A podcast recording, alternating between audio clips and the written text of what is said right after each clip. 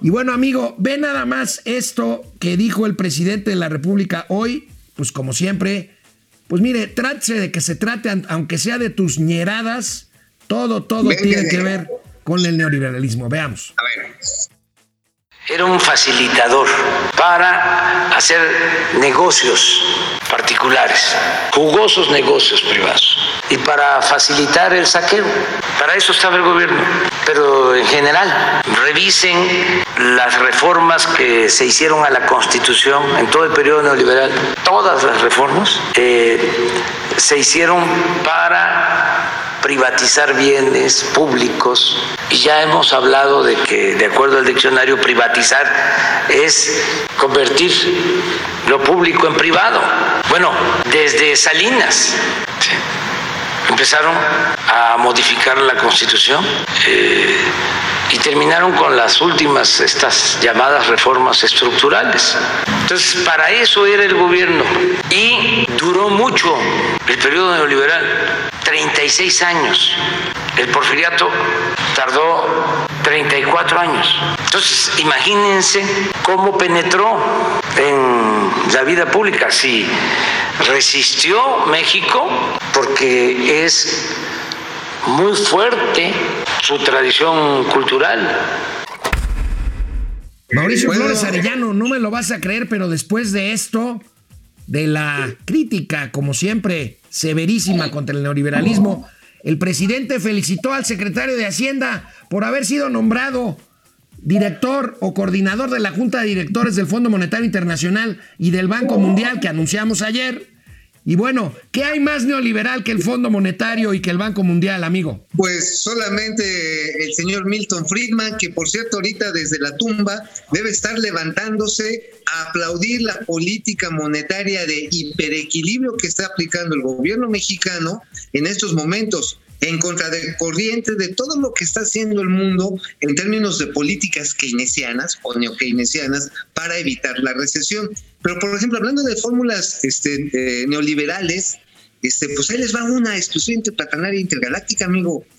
El tren México-Querétaro que se está planteando hacer en estos momentos como de estas nuevas obras para impulsar la infraestructura va a ser a través de un mecanismo de concesión concesión a particulares. Pues si eso ah, es, no es neoliberal, sí, ya esto es confirmado, es un hecho, porque no hay lana pública para eso. Pues claro que no hay, pero eso sí es nota, ¿eh? Sí, y entonces pues no hay nada más neoliberal que eso, amigo. Mauricio, Así eres, Eres el único, querido amigo, eres el único periodista que conozco que va a Villahermosa y da una exclusiva de Querétaro. Pues este, porque sí he ido muy seguido, vieras, ¿eh? Se pone bastante bien el asunto por acá. cuando pues, estés ahí en San Juan del Río, vas a reportar la inundación de dos bocas, seguramente. Pues como tú comprenderás, seguramente, ¿no? Así también hay que estar en todo. Bueno, amigo, amigo. puede, ¿no? Amigo, esta semana no fue buena para la salud en el mundo. Decíamos, este brote nuevo del coronavirus, sobre todo en Europa Central trae a las bolsas hechas verdaderamente una, una locura. 700 mil contagios solamente de lunes a viernes en Europa. Angela Merkel ya llamó a los 16 mandatarios de la Unión Europea para considerar lo que es una situación grave. Y como vemos en este cuadro, amigos, los mercados lo resintieron. Veamos algunas cifras que muestran. Italia se cayó 2.77%, el DAX de Alemania 2.49%, el CAC 40 de Francia 2.11%, Londres casi 2%, España 1.44%, Nasdaq también se vino abajo medio por ciento y bueno, pues el índice industrial Dow Jones pues se mantuvo más o menos parejo. Ahí hay otras consideraciones, pero los mercados nerviosos, amigo, y ya cerraron Madrid, París y ya va para allá Londres en cuanto al valor de capitalización, que es lo que valen las empresas cotizadas en la Bolsa Mexicana de Valores. Pues fíjate nada más este dato, ha perdido la Bolsa Mexicana de Valores más de 100 mil millones de dólares de valor de capitalización en lo que va del año. Sí, o sea, este dinero no es que alguien se lo haya llevado, hay que explicarlo rápidamente, es el valor de las acciones, pues solamente se materializaría la pérdida en el momento en el que alguien se hubiera necesitado de vender esas acciones, pero la lana es como la energía, no se destruye ni se crea, simplemente cambia de manos, o sea, se transforma. Si alguien ahorita compra acciones y se sienta sobre ellas, don Carlos Trujillo, que fue uno de los fundadores de la Bolsa Mexicana de Valores Moderna, decía que para digo, perdón por el francés, pero así lo decía don Carlos Trujillo. Para invertir en la bolsa había que tener dos cosas. Había que tener unas nalgotas de este tamaño para sentarse sobre el dinero ¿sí? y esperar, y unos huevotes para animarse a vender. Eso no Así lo, decía don Carlos Trujillo. Eso no lo decía Carlos Trujillo, por favor.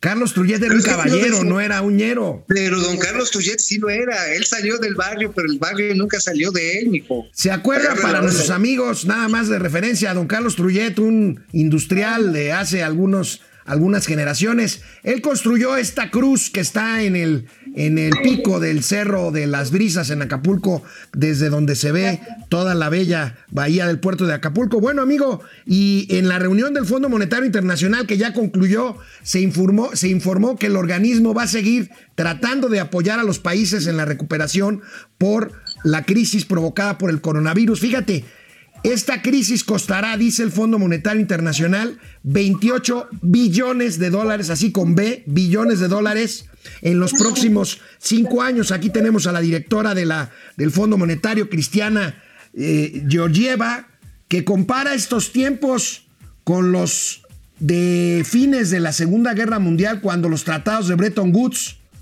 y a ese nivel lleva la crisis actualmente el Fondo Monetario Internacional en cuanto a su gravedad y en cuanto a lo que se debe de hacer para salir de esta. Así es, amigo. La cuestión está en que, eh, pues ya en Europa, hay que recordar, París está ya en alerta máxima, Madrid volvió a cerrar, muy probablemente Berlín y varios estados eh, confederados en Alemania van a hacerlo.